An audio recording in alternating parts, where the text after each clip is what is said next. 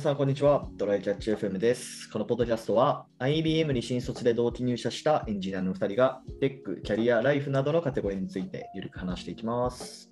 では、ではやっていきましょう。はい、よろしくお願いしまお願いす。します。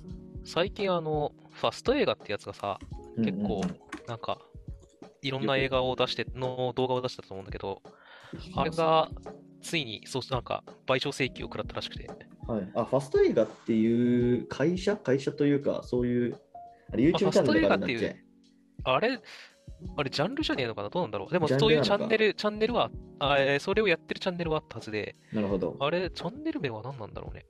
うん、まあでもそういうわかんないけど類のものがあると。はい。はい。で、でファスト映画って何かっていうと、あの、映画を、まあ、どうやって手に入れるのかは、までは知らないけど、あの、映画の、あの、をかなり短くして、ちょっとあらすじとかまとめとかをつけて、10分ぐらいにしたやつかな、ような動画のことで、あの、まあ、それをお手軽に映画の内容、話題の映画の内容を知れるよ、みたいなやつを、あの、何本ぐらいやってんのかな ?50 何本とかしてたのかな？まあでもそんなもん ?49 作品か。はいはいはいあ 5, 5, 5プラス49だから54作品を3人でそういう動画作ってたらしくて、えっ、と、まあ、それ、いい加減、ちょっと損害とかもあるし、まず何より著作権があって話があるので、はい。あの、各社が、あの、協力して、えー賠償請求をしましたと。うんで、1再生あたり、まあ、さすがに映画館に1回行った分の値段を、い本当は、あ請求したいんだけど、そこまでうんちょっとやれないから、い1再生200円かな。まあ、で10分の1請求くらいですね、映画の。そうだね。で、うん請求した結果、5億円になったとうんうんうんいう話らしくて、まあ、せやろなって感じよね。まあ、そうだね。そうだ。いやだって漫画村の映画版じゃん。映画村だよ、これは。まあ、そうだね。そうか。これもう YouTube チャンネルとかもう見れないって感じなのかな。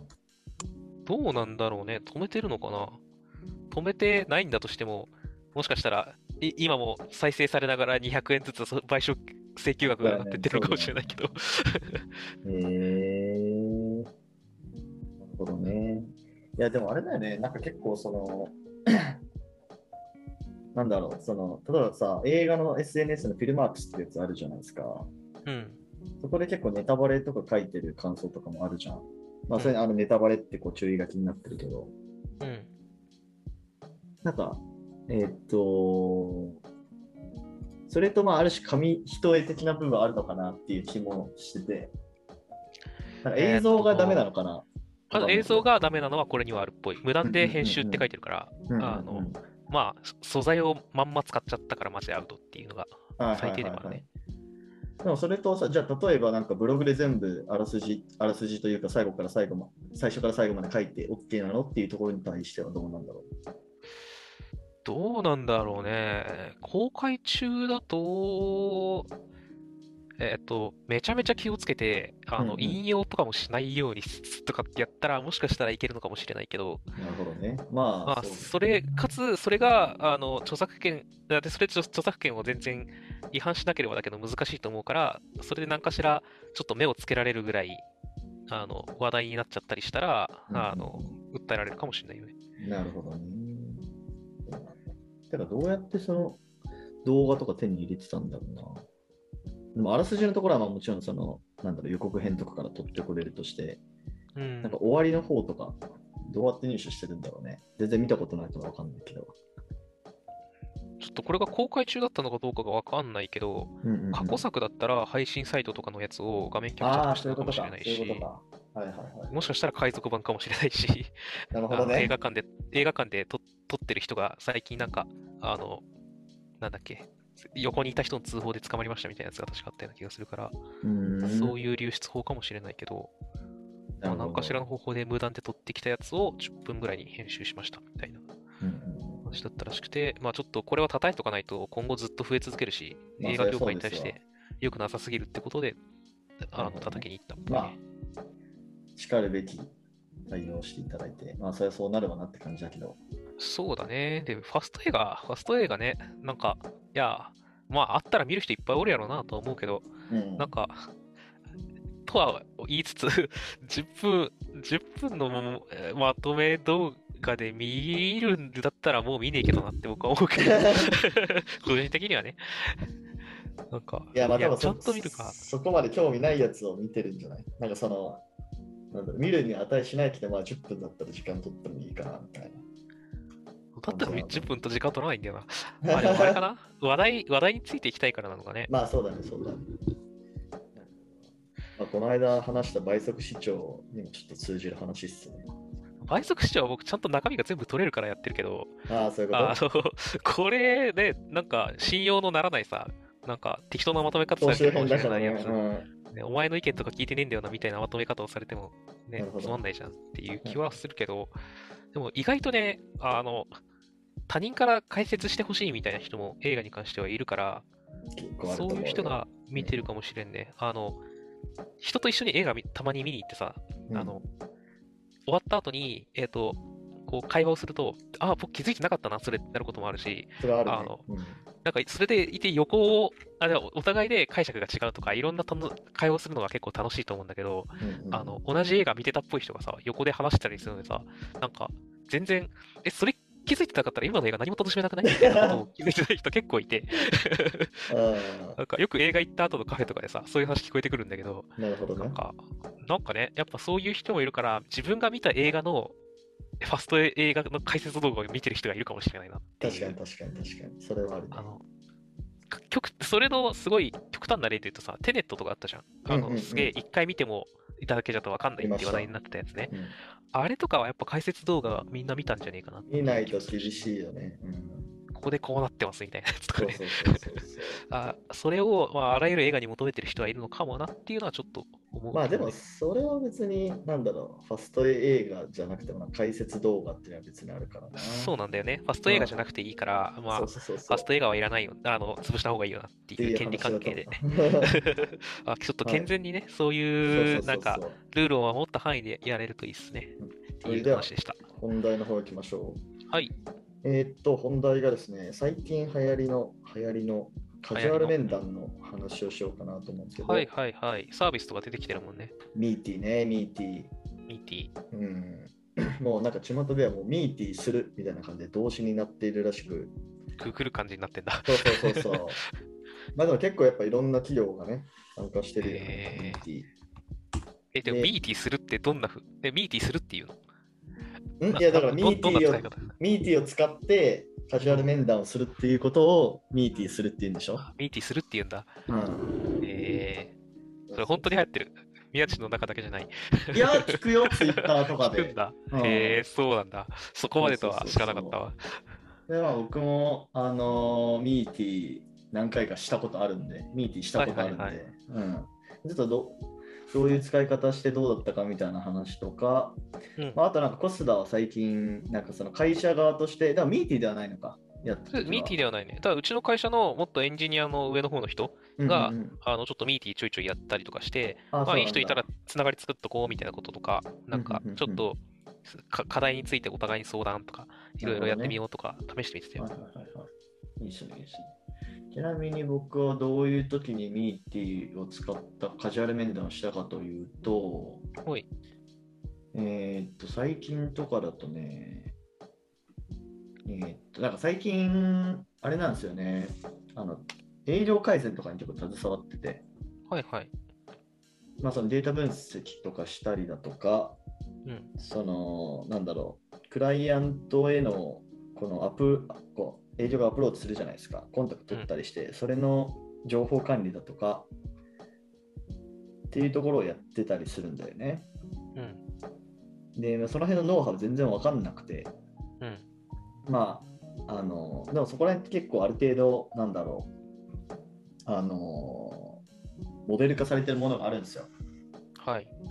まあ、いわゆる The Model っていう、 Salesforce が作ってる営業モデルみたいなのがあって、うん。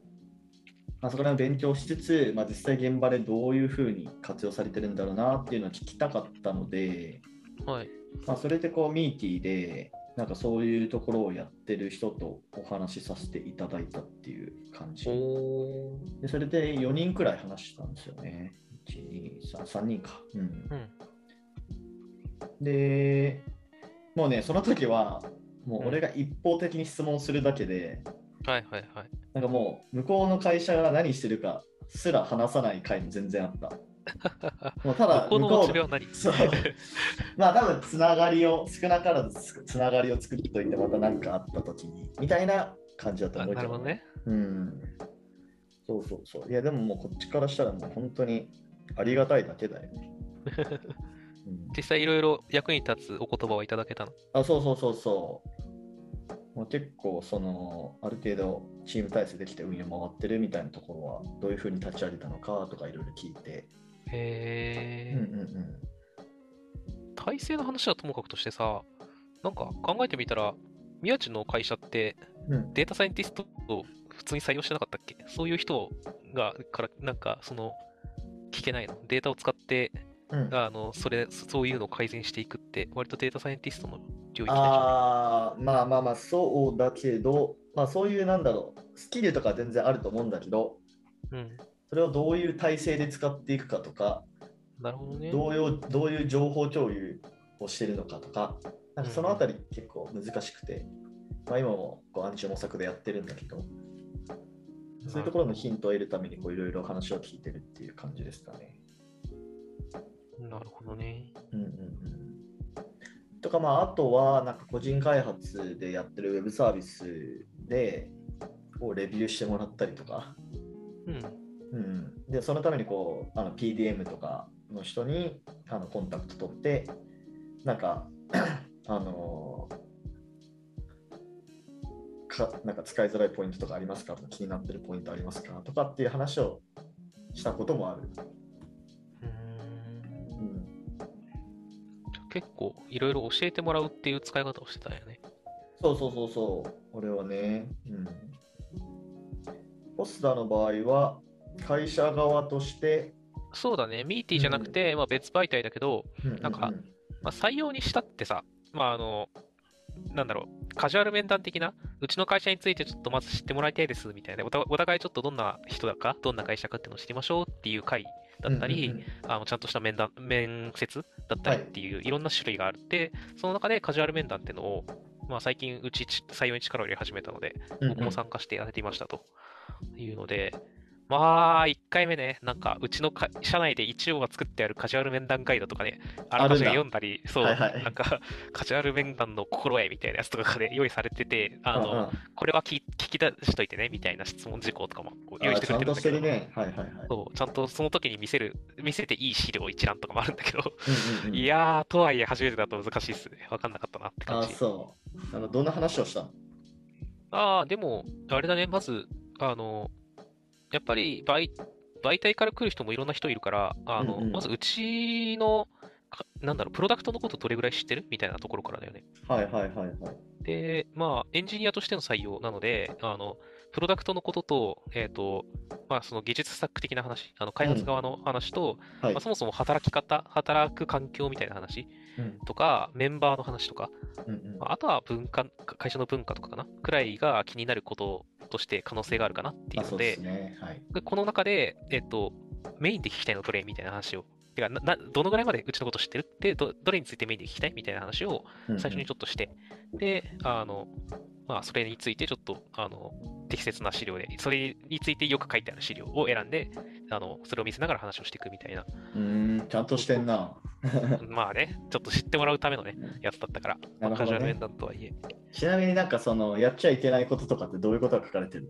なんか純粋やっに気にちゃいけないことは、まあ、あの、なんだろうな、えっ、と、業績とかにしても、あの公開してる範囲があるから、公開してない範囲の業績見せちゃダメよとか、あのなんだっけ、うち、あうち一応つ、えっ、と、少なくともメインでやってるものが今 2B なんだけど、はいはい。あの、それの、えっ、と、まあ、業種ぐらいまでは言ってもいいけど、お客さんの具体名とか出しちゃダメよとか、まあまあまあ、そこまあまあ、ら辺をねそういう話かな。あと、あの、社内では普段話してるけど、まだ別に世に出してない、これからやろうとしてるサービスとか、これからやろうとしてる機能ってあるわけじゃん。うんうんそれを、あの、一回公開してるものを確認して、あの、公開してないものは、あの、ちゃんと言わ言わないように、あの、改めて気をつけてね、みたいな。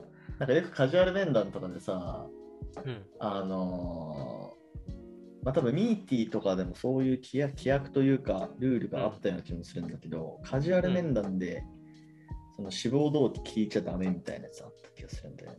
へうんー、志望動機。うんまあ、普通聞かないんだけどさ、そうだね。まあ中には聞く企業もいるあるらしいな。なんか、本当その候補者側として、候補者って言っても選考に進む感じになっちゃうけど、うんまあ、ただ普通に気になるから、その会社がなんとなく気になるから言っただけなのに、なんか、なんでうちみたいな感じになって、で 挙句の果てにはなんかお祈りされるみたいな。なるほどねう。んそれは気分がよろしくない。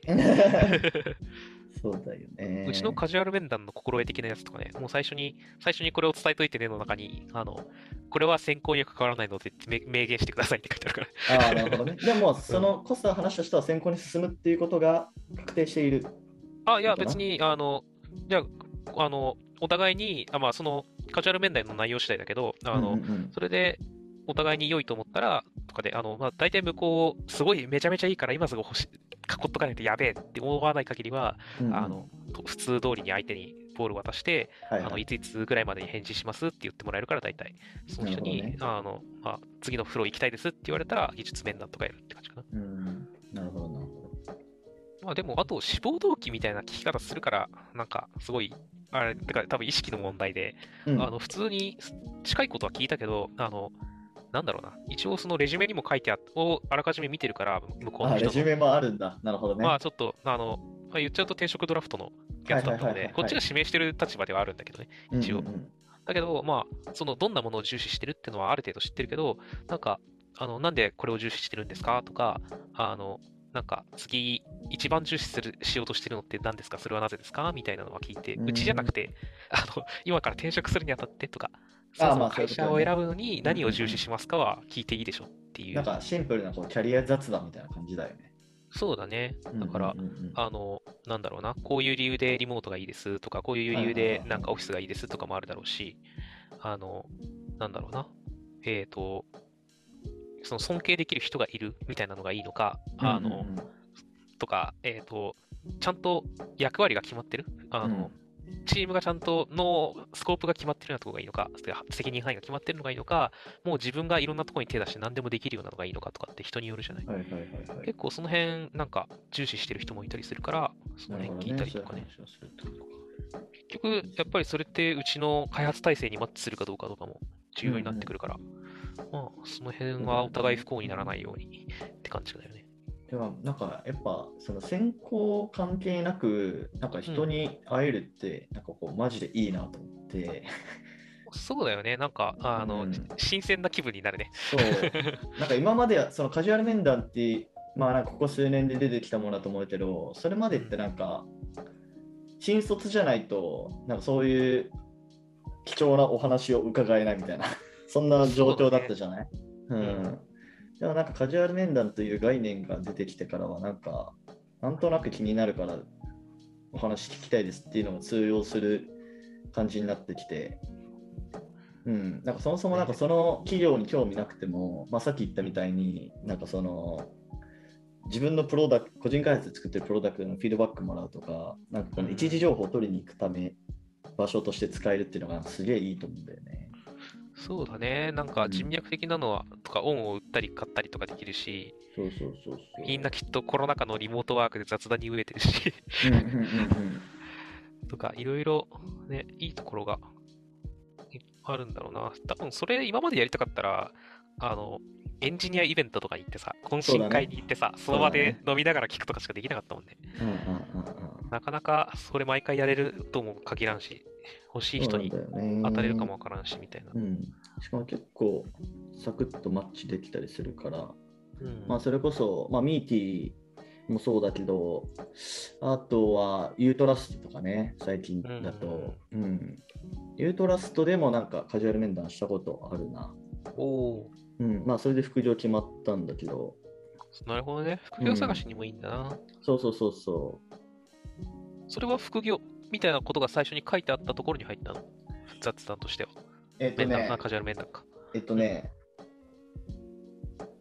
こっち側のプロフィールに副業探してますステータスみたいなのをオンにしといて、ああ、もう明確にそういう項目があるんだ。そうそうそうそう、転職以降と副業以降みたいな2つのステータスがあって、はいはい、そうオはい。ンオンオフだったか、そのあのスケールで設定するかだったか忘れたけど、うん。それでなんかその採用担当というか、うん、ぽい人からこうメッセージをもらえるんですよね。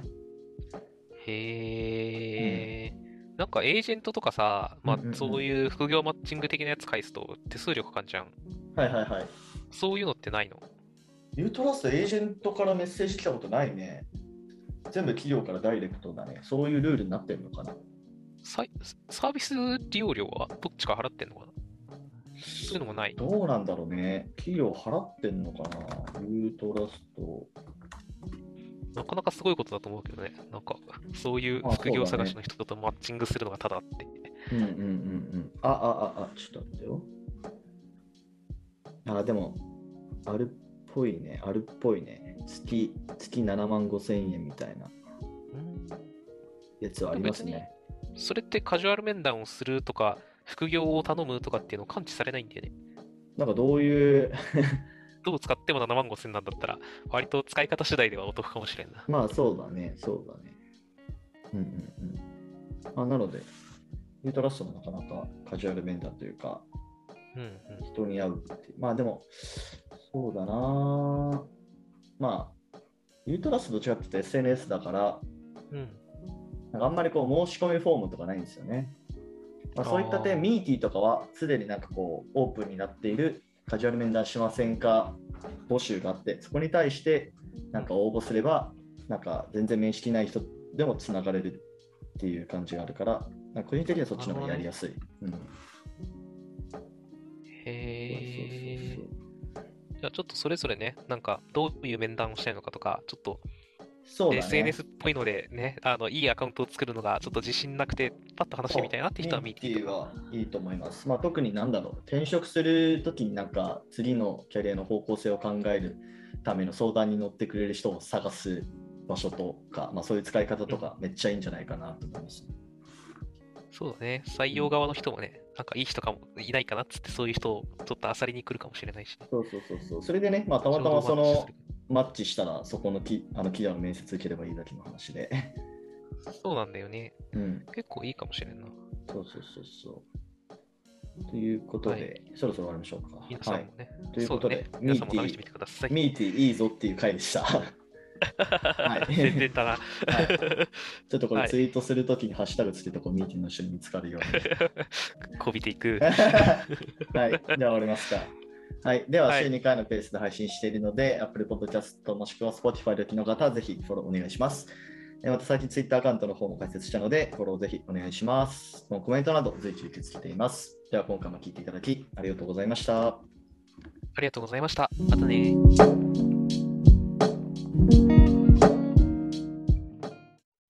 And now, a short commercial break.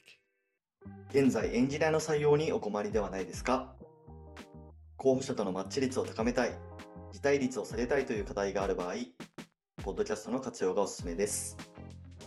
音声だからこそ伝えられる深い情報で候補者の興味関心を高めることができます。株式会社ピトパでは企業の採用広報に役立つポッドキャスト作りをサポートしています。気になる方はカタカナでピトパと検索し、X またはホームページのお問い合わせよりご連絡ください。